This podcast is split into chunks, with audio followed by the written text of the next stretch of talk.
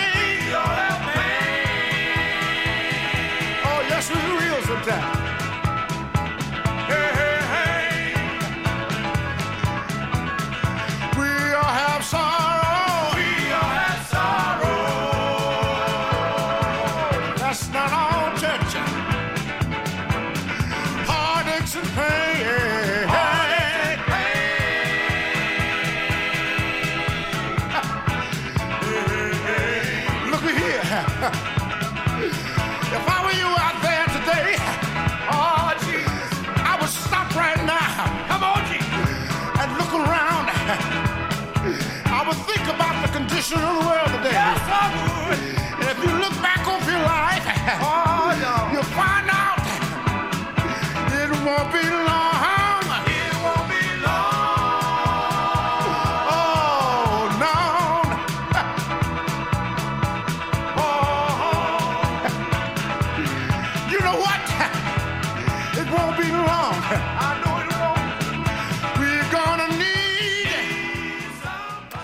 Réjouissez-vous et jubilez, car de nouveau, voici en effet au Happy Day, le programme musical consacré au negro spiritual, au gospel et à la soul music. Et en ouverture, un gospel très fébrile et très enthousiasmant, et très enthousiasmé aussi, par ce groupe qui s'appelait les Northern Airs, qui était un groupe originaire de New York. Et c'est un album qui a été publié à la fin des années 70, 1979 euh, très exactement. Alors c'est un, un quartet au son typique de cette époque, traditionnel, mais essayant aussi parfois de rivaliser avec les ensembles soul du moment pour s'attirer un public plus large que le public de l'église. Alors une ressemblance certaine avec des grands groupes comme les Mighty Clouds of Joy par exemple. Ici c'était un, un groupe familial comme souvent avec euh, le père qui est manager, Joe Williams Senior et son fils Joe Williams Jr. qui était le guitariste. Ils étaient aussi soutenus par un organiste, un bassiste et un batteur. Donc un de ces nombreux albums Savoy publiés dans les années 70 et 80. Il faut aussi mentionner la photo de couverture de l'album qui est aussi très marquée de cette époque. Les coiffures de ces messieurs oscillant entre boules afro et cheveux plus courts, mais les costumes surtout. Tissus sorte d'imitation léopard et chaussures tout tone en noir et blanc. Ah voilà, c'était une image de l'époque. En tout cas, un bon album, comme on en publiait des centaines à cette époque, et c'était notre disque non réédité en disque compact, la rareté dans Wappy Day cette semaine. Alors cette semaine, je vous propose une évocation de l'un des chants religieux qui compte parmi les plus célèbres, le chant Amazing Grace. Le texte de ce chant, sorte de poème religieux, a en effet été rendu public pour la première fois il y a un peu plus de 250 ans, le 1er janvier 1773. Donc Amazing Grace n'est pas un chant gospel, mais c'est une hymne religieuse de l'église anglicane, dont le texte original est dû à la plume d'un certain John Newton, un homme d'église né en 1725 et décédé en 1807. La mélodie, quant à elle, est d'origine plus incertaine, elle est plus fluctuante, et on en trouve un certain nombre de versions composées par divers artistes tout au long des 19e et 20e siècles, et notre programme euh, vérifiera cette assertion. Il y a en effet plusieurs manières de chanter Amazing Grace sur différentes mélodies. Alors c'est sans conteste l'hymne religieuse issu de l'église anglicane la plus souvent interprétée, et dans des styles on ne peut plus divers. On compte plus de 7000 versions enregistrées de ce chant. Le premier enregistrement a cappella date de 1922, puis avec un accompagnement musical en 1930, et Mahalia Jackson donne une version définitive, dirions-nous, dans le monde du gospel en 1947 pour le label Apollo. Mais euh, Amazing Grace a été interprété de bien des manières, et euh, pour euh, démontrer ceci, je vous propose un petit montage avec trois versions différentes donc de cet hymne Amazing Grace.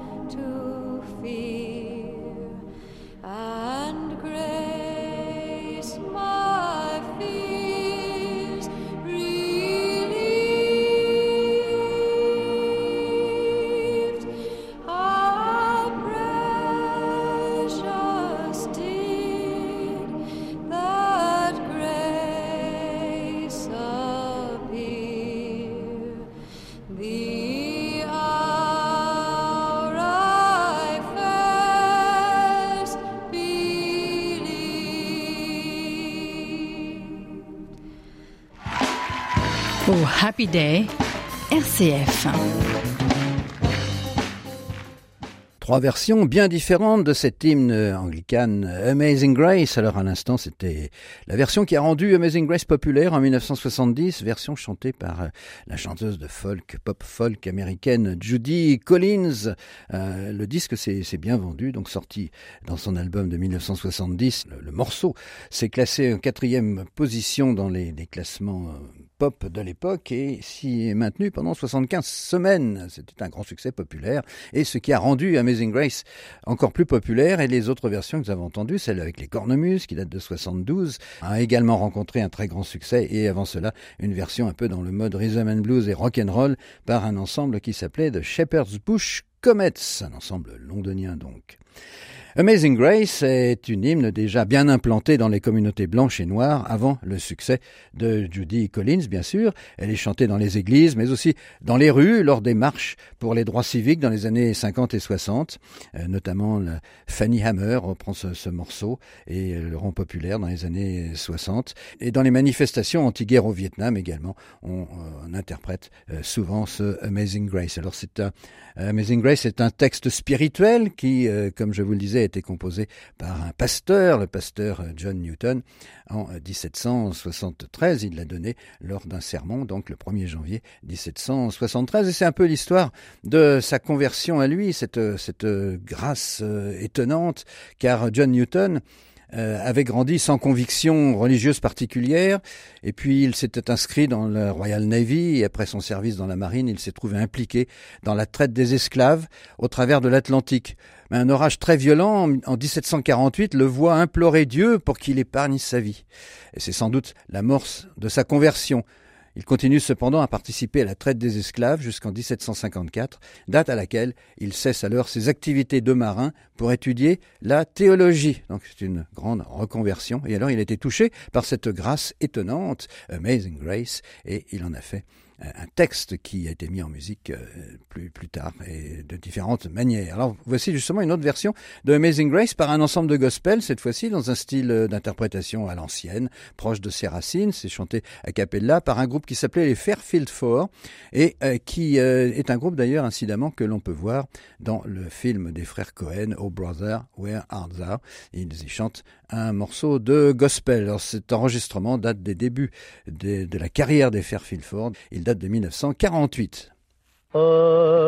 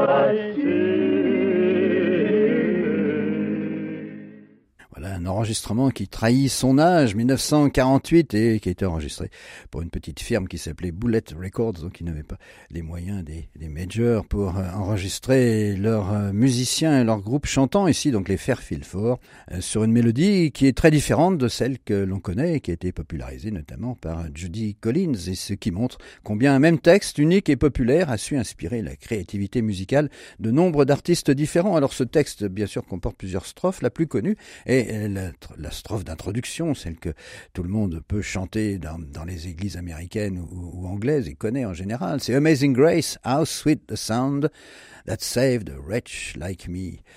Grâce merveilleuse qu'elles sont tout doux à mon oreille, cette grâce qui a sauvé un misérable comme moi. I once was lost, now I'm found. Autrefois, j'étais perdu, maintenant, ça y est, je suis retrouvé.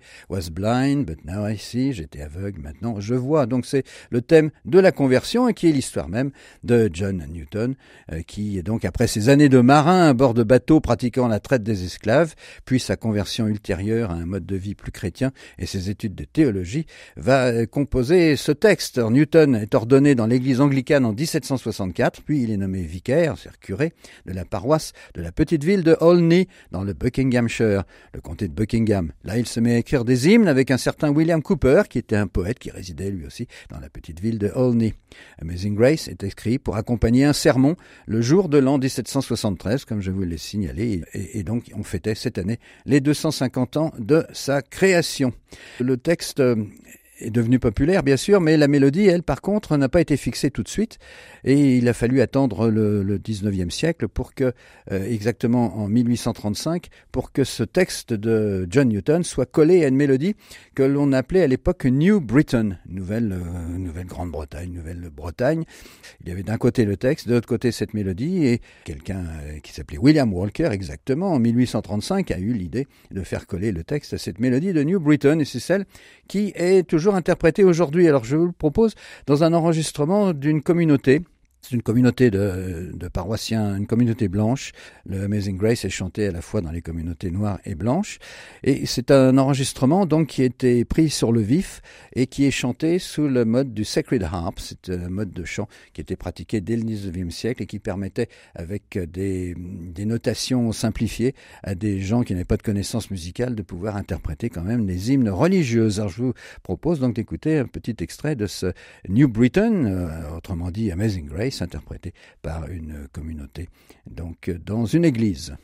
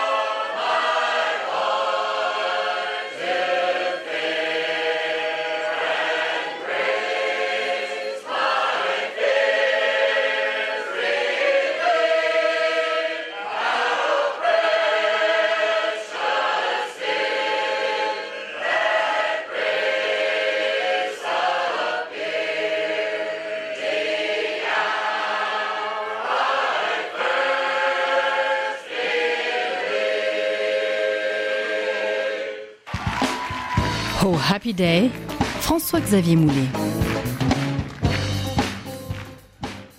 interprété à la manière du Sacred Harp. C'est un style de chant qui, qui s'est développé au 19e siècle et qui permettait, je vous le disais, à des communautés non musicales de pouvoir euh, chanter des hymnes. Alors, ils chantent d'abord, la communauté chante d'abord des notes, des notes de musique, et puis après interprète les, les paroles sur cette mélodie qu'ils ont, qu'ils ont chantée d'abord. Ils ont découvert à travers des euh, shaped notes, c'est-à-dire des notes à lesquelles on donne des formes pour euh, qu'elles soient reconnues. Et c'est un style qui est toujours pratiqué de nos jours, le style du Sacred Harp, qui a ses origines euh, dans, dans les communautés blanches des Appalaches en particulier.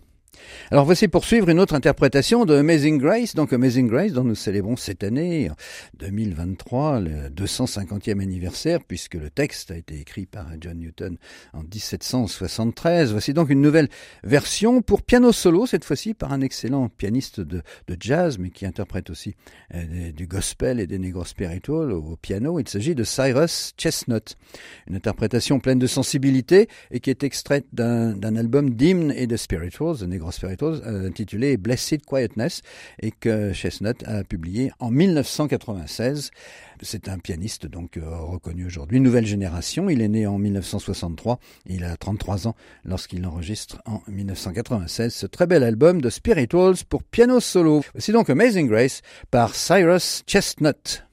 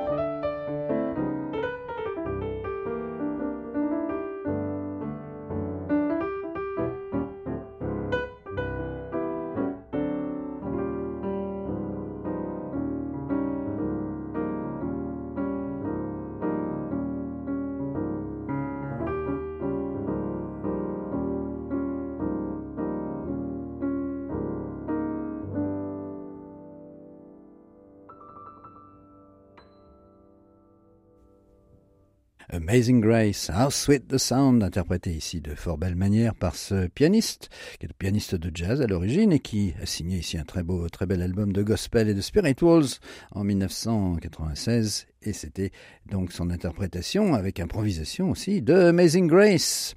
Alors le texte donc euh, a été composé par John Newton 1773 il y a 250 ans mais il a connu vous disais-je de nombreuses adaptations musicales. C'est-à-dire qu'à l'origine il n'y avait pas de musique. C'était juste un texte utilisé lors d'un sermon. Donc au cours des âges on a collé ce texte à différentes mélodies. Et bien pour terminer je vous propose une dernière évocation de ce Amazing Grace sur une autre mélodie encore une version interprétée par les Blind Boys of Alabama avec Clarence Fontaine qui est encore chanteur lead dans cet enregistrement qui date de 2001 et vous reconnaîtrez aisément la mélodie c'est celle du célèbre House of the Rising Sun une chanson du répertoire folk américain un succès aussi pour le groupe britannique euh, des Animals en 1964 et qui a été adapté d'ailleurs en français sous le titre Le pénitencier. Et donc c'est avec cette version par les Blind Boys of Alabama que nous devons malheureusement déjà refermer notre Happy mais réjouissez-vous et jubilez car dès la semaine prochaine je vous le promets nous serons ensemble pour un nouveau numéro de O Happy Day. La réalisation technique était assurée par Mathieu Goualard